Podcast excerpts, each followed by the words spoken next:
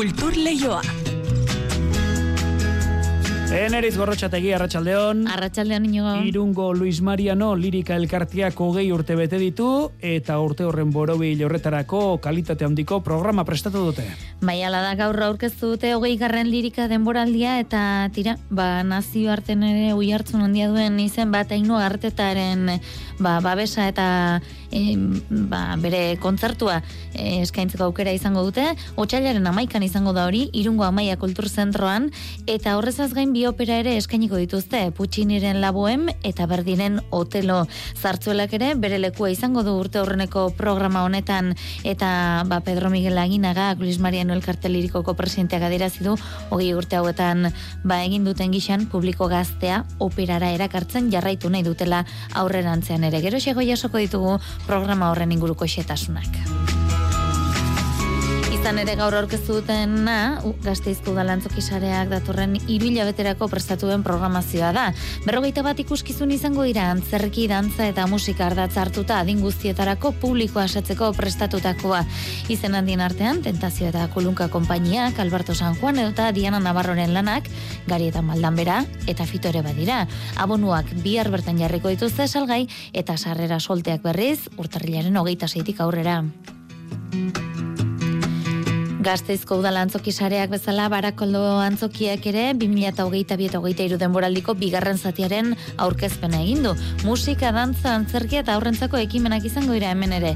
Eta aipatzekoa, erabateko hiru estrenaldiak dantza alorrekoak izango dituztela. Eta gaur ezagutuko dugun bestea, zinema eta zientzia zikloa izango da Donostia Physics Center eta Donostiako zinemaldiaren eskutik datorrena seigarren edizioak dakartzan xietasunak azaltzeko, gurekin espero dugu Josean Fernandez Euskal Filmategiko zuzendaria. Bakontu horiek eta gehiago ditugunez zain, asgaite zen, ezer baino lehen ordea, arratsaldean deizula entzule. Kultur Leioa zabaltzeragoaz, Euskadi irratian.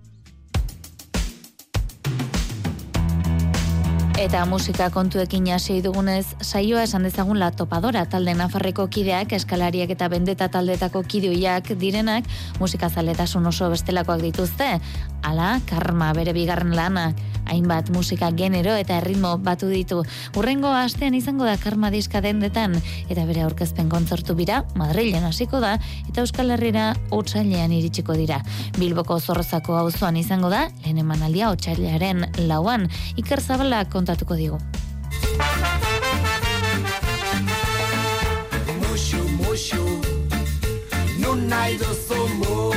La Topadora taldeak sortu berritan bere lehen diska 2008ko martxoan plazaratu zuen. Beraz, Covidaren krisiak talde berri batek eman beharreko pausoak ezin ematea ekarri zion.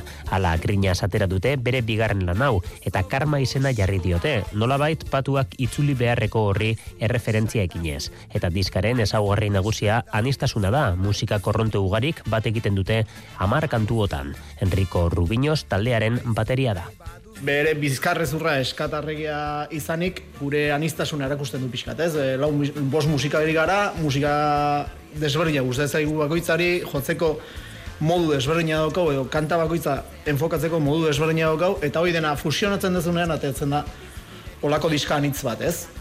Eska asko azaltzen da irurogei garren amarkadakoa eta irurogeita amargarrenekoa regea ere badago edo kumbia eta eksperimento arrotzen bat ere bai tartean eska eta metal musika ustartzen dituen kantua Brigidukerekin landutako frenetiko hau.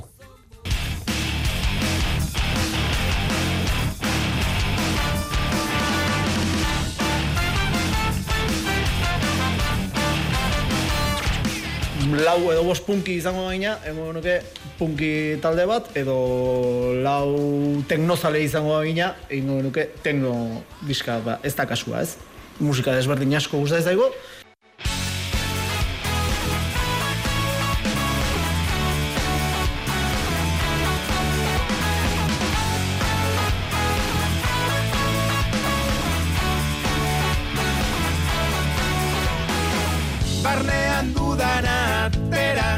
Letrei dagokionean, norberaren usteekin koherente izatearen inguruko hitzak dira, bide propioen bilatzearen joeraren aldarrikapena. Gloria Fuertesen poema batetan ere oinarritu da, jabestu ketonteria regea bestia. Eta Euskaraz bestalde, bi kantu daude, inoiz ez abestia, Enrico berak idatzi du. E, lehenengo aldia da, Euskaraz horren kontan eh, eskatu ziaten da animatu nintzen, eta inoiz ez e, kantu idatzi nuen. Inoiz ez da pixkat e, erakusten du, e, itxeiten du e, kontzertuen gogoaz, ez? Bai e, alde batetik eta bai bestetik, hau itxialdian e, idatzitako kantu bat izan zen, eta guk sekulako gogoa genukan kontzertua jotzeko, eta etxean jentzen jendiak sekulako gogoa zeukan kontzertuetara joateko. Karma diska hontan aipaturiko Brigitte Dukes gain Amets Larrasak, Eba Zuen Garaiak eta Guillermo Urkijok ere kolaboratu dute. Zuzeneko bira lasterraziko da lehen emanaldiak Madrilen izango dira, otzailean Euskal Herriko lehen kontzertuak Bilboko Zorroza auzoan eta Sopelan izango dira.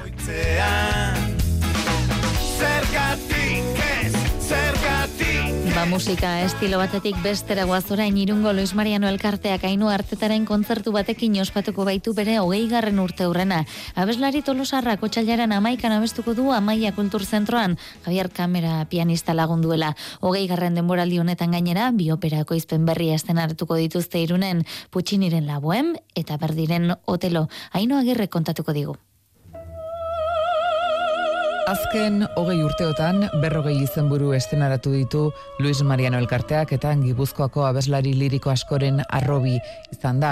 Denboraldi berri honetan ere zarzuela eta opera ekarriko ditu irungo amaian zokira eta ipatu bezala Ainoa Artetak errezitaldia emango du amaian. Pedro Miguel Aginaga, Luis Mariano Lirika Elkartearen presidentea da. Aino Arteta da Espainian eta internazionalki ere oso soprano famatua eta guretzat bada privilegio bat, eh? gurekin egotea eta berak gainera ba, esfortzo bat egin du gurekin egoteko eta eskertzekoa da.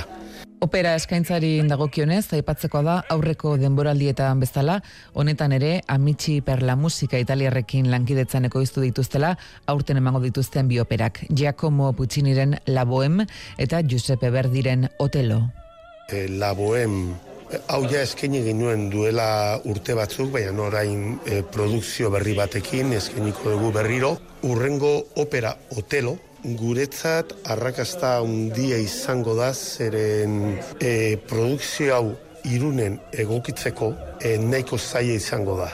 E, baina gure italiar lagunekin e, beti etortzen direnak posible izango da San Martzialetan beste behin ere zarzuelare egingo dio delekoa. Oraingo honetan proposamen berritzaile eta ezoikoa dakarte Madrilgo zarzuela antzokiko balet konpainiaren ikuskizun bat.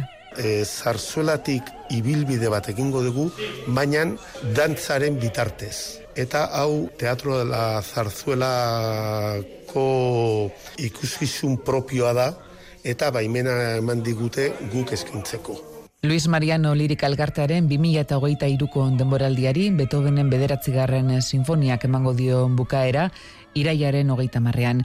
Luis Mariano abesbatzarekin batera, hariko da kontzertunetan, irungo ametsa abesbatza.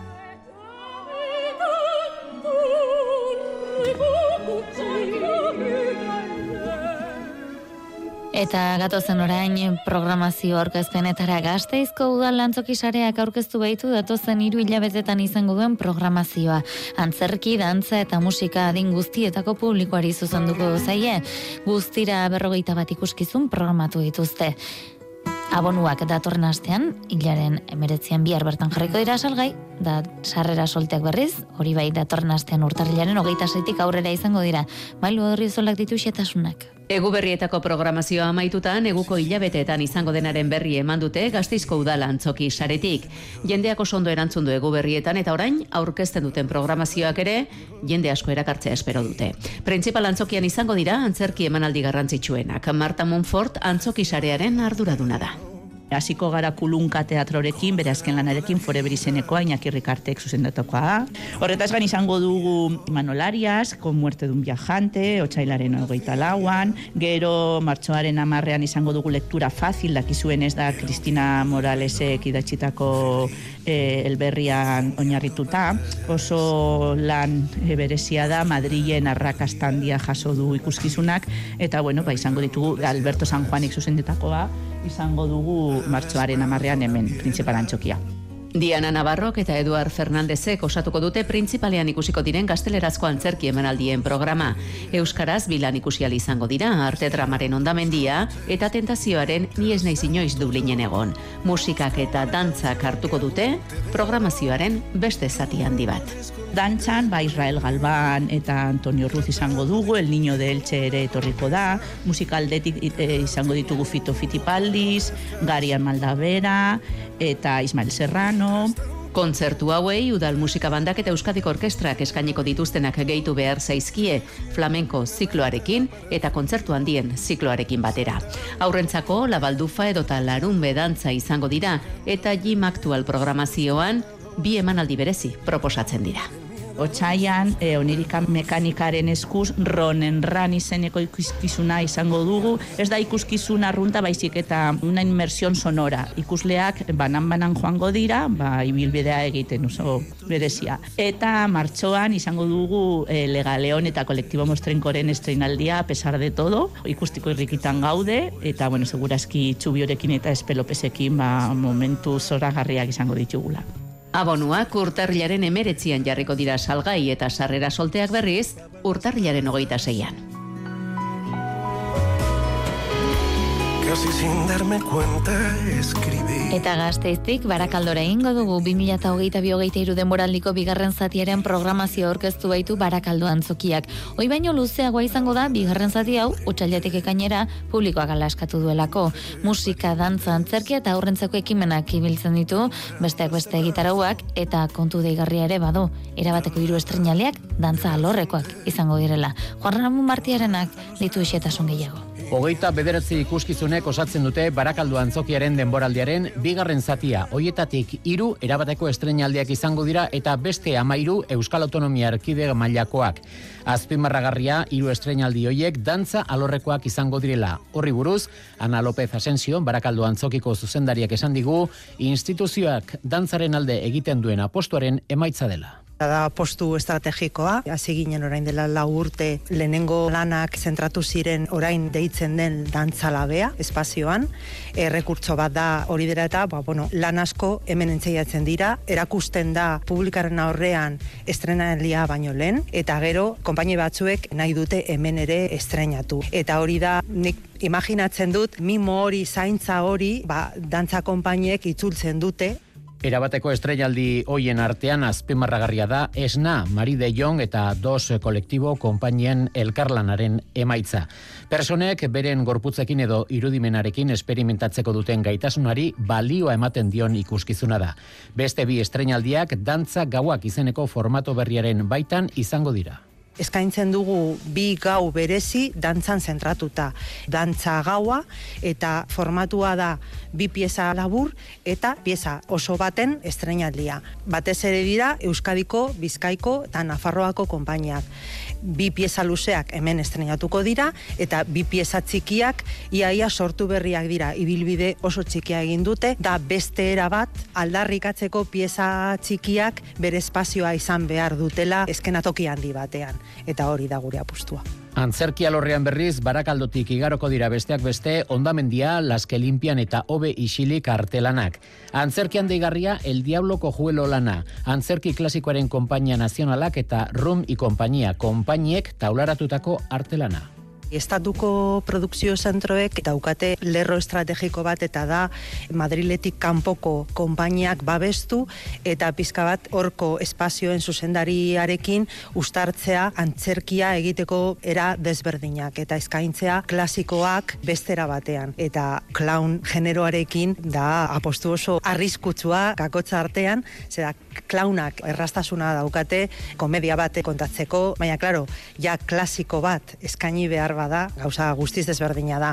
Erronka Juan Maiorgak ibilbide luzeko dramaturgoak hartu du eta emaitza oso oso polita, oso desberdina eta oso divertigarria da.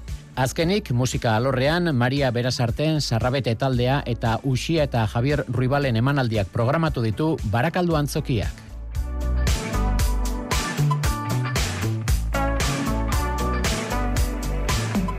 Antzoketek antzokiragoaz lagun beltza asko ados teatroaren azken antzazlanaren euskarazko bersioa gaur arratsaldean iritsiko baita iruñako gaiarre antzokira. Garbi losadako sortu eta zuzuntako obra da. Gaurko tasun handiko gai bati buruz hitz egiten duena persona ez ezagunari, migratzaileari, desberdinari diogun beldurra. Lagun beltza asko umore beltzetik asko duen komedia dramatikoa da, elkarrizketa provokatzailea fresko eta harrigarriak dituena. Emanaldi arratsaldeko zortzietan hasiko da eta bukatu ondoren talde artistikoarekin sola saldia prestatu dute. Itziar lumbrea sek azalduko digu. Ara norden! Inor da zagutzen alduz! Eh, eh, hop eskua! Eh, eskua gora! Hop, hop eskua! Hop, hop, hop, hop, hop! Asier Ormaza, Ramon Ibarra eta Asier Sota dira lagun beltza asko ados teatroren ekoizpen berriaren hiru protagonistak Asier Sota.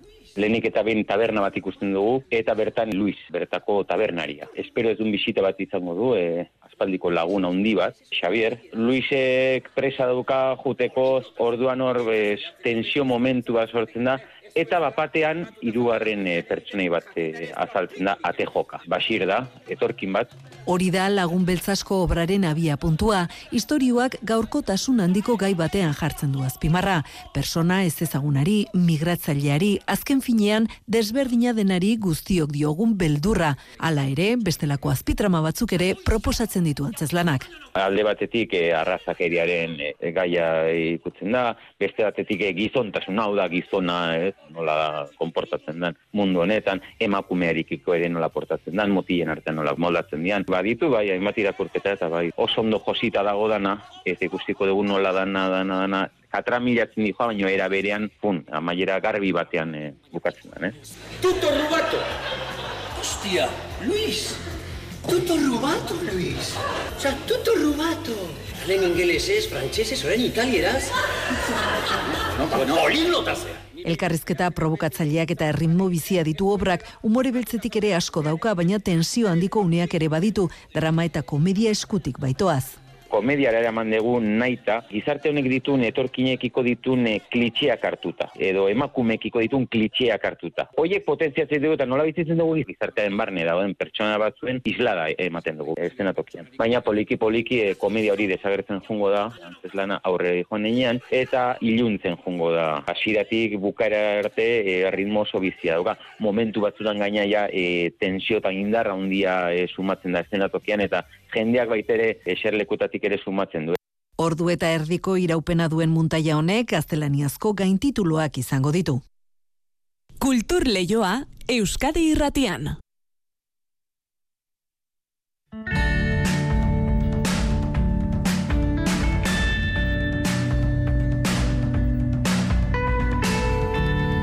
Datozen minutuetan kulturalbistegi honetan Euskal Herriko zinema ziklo arrakastatzu eden eta interesgarrienetako bat izango dugu izpide. Donostia International Physics Centerren eta Donostiako zinemaldiaren eskutik Euskal Herriko imatxokotara iritsiko da urtean ere zinema eta zientzia zikloaren seigarren edizioa. Baina honen inguruko berri emateko gurekin dugu Josean Fernandez Euskal Filmotegiko zuzendaria. Josean, arratsaldeon eta ongietorri. Arratxalde eskerrik asko bai. Seigarren edizioa iritsi da dagoeneko, nolakoa dator, nola definituko zenuke hortengoa?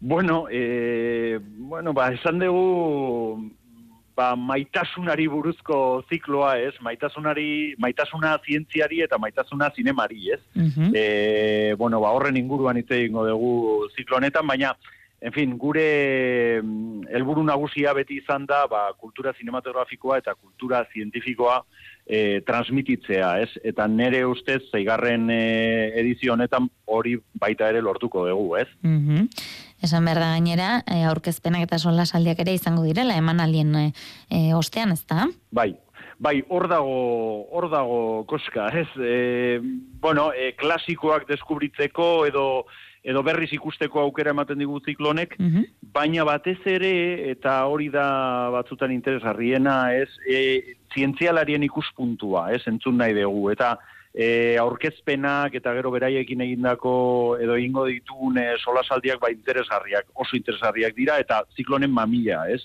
Hor, hor dago benetan, e, nik esango nuke originaltasuna, ez?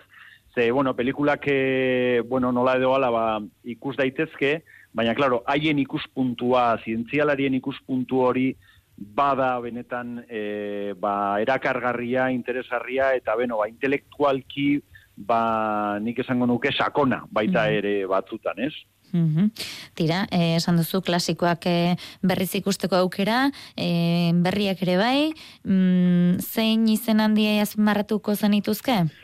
Bueno, beira, e, a- hasi gea, ba, pelikula batekin oso interesgarria dana, eta Pedro Miguel Etxenik egin ditu hemen aurkezpenak, El nombre de la rosa, ez, Jean-Jacques Anod, eh, Anoden pelikula adibidez, baina gero, bueno, ba, oso anitzak izango dira pelikulak, adibidez, ba, ez dakit, ma, me, Mervyn Leroyren Madame Curie, bueno, ba, e, zientzialari e, aparta honi buruzko pelikula adibidez, baita ere, eta gure kartela da Fire of Love, e, Sara Dousak egindako dokumental bikaina, e, artxibo irudiekin, eta benetan historia da, historia da benetan e, e, oso sakona eta ederra, e, adibidez, baina ez dakit adibidez, eta beste adibide bat aipatzeko, e, hitz egingo dut, ba, e, Philadelphia adibidez, Jonathan e, Demiren e, e, pelikulari buruz. Bueno, ba, pelikula honi buruz adibidez, e, Julio Arrizabalaga eta Carmen Gardek e, hitz egingo dute. Eta haiek, e, ba, esplikatuko dute pixkat hor e, solasaldian eta baita ere aurkezpenetan, ba, e, haien, e, ba, zientzialarien ikuspuntu horretatik, ba, nola izan zan baita ere iesaren aurkako borroka hemen Euskal Herrian, ez? Eta haiek ondo dakite ze beno, ba, protagonismoa izan izan zuten kasu kasu honetan. Eta bueno, hori bada interesgarria, ez? E, nazioarteko pelikula bat hartzen dugu, baina gero baita ere e, hemendik e, ikusitako edo mm, hausnarketa hori jartzen dugu baita ere mai gainean. Mhm. Tira, esan behar da eskaintza guzti hori, publiko zabalari eta eskola umei ere gerturatzen diozuela, eta urten ere Donostia, Bilbo, Iruña, Gasteiz eta Donibane loitzunen izango zaret, ezta? Bai, hori da, bai, Euskal Herri osoan, e, egia esan, bai, bai, bost e, e, iriburutan e, egingo da zikloa, e, ba hori, e, zuk esan dezun bezala, tabakaleran donostin, artiumen e, gazteizen, gero bizkaiaretoan, e, e, Bilbon, e, naiz eta, bueno, han e, gure, gure lankideak beti dira, ba, arte ederre museoko lankideak, baina kasu honetan, ba, obrak e, dirala eta, ba, ba jungia Bi- bizkaia aretora, eta beti bezala, ba, golen baiona e, zinemetan iruñan, eta bukatzeko Donibane Loitzunen, ba, zinemale selekten. Hori da pixkate egiten dugun ibilbide oparo hau. Mhm. Tira, entzulei esango diegu, e, sare antopatuko dutela egutegiaren berri, ezta? Bai, eta da, bai. Josean Fernandez, eh, Euskadiko filmategiko zundaria eskerrik asko gaur kulturleioan izatearren, eta ea, espero duzuen arrakasta izaten duzuen, eta jendea maitasunez e, zientziarikiko eta zinemarekiko ba, betetzen duzuen. Hori da, hori da helburua. Eskerrik asko zuei benetan. Onda izan aio. Agur bai.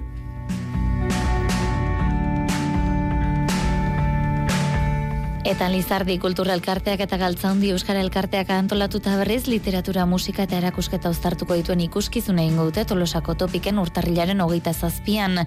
Marijo Uriak dituxetasun gehiago. Itzak eta promesa Ikuskizunean musika jarriko dute Ane Etxegoien kantariak eta Inar Sastre piano jotzaileak.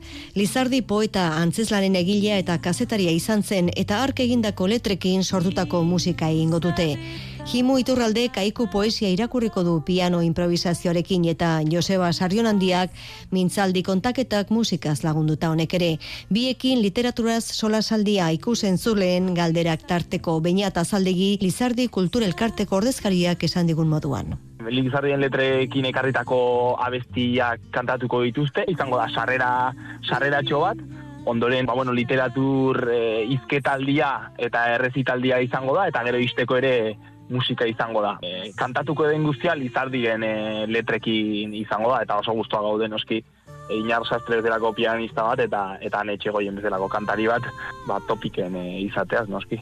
Jurre Ugarte Rodríguez, literaturgile eta irakurle taldeen dinamizatzaileak gidatuko du emanaldia. Jurre Ugarteke zuzenduta izketaldi bat e, egongo da, euskal literaturari buruz, eta e, poesia ere errezitatu, errezitatuko da. Ondoren, e, ba, gaia pixkat e, libre jarri genien, eta gu ere, ba, ba, ba bueno, gogotxu gaude, ez? Zer entzungo dugun zehazki ez baitakigu. Bide batez, Joseba Sarrionandiaren elkanori buruzko liburu ilustratuaren erakusketa izango da ikusgai aranburu jauregian. Otsailaren amaika bitartean, munduari buelta eman zion ontziaren egila da Sarrionandia eta ilustratzailea Kubako Aristides Hernandez Ares. Hauen irudiak eta letrak hortxe aranburu jauregian ez naiz eduriko Ba, huesek esan da bagoaz gaurko teknika eta realizazioan, Xabi Iraola eta Jose Alkain aritu zaizkigu, orain badakizu albistak euska erratian, eta ondoren kantu kontari Joseina Etxe Berriarekin, bihar arte ondo izan eta zaindu. du. Hauzarten den lor altera, ibaiko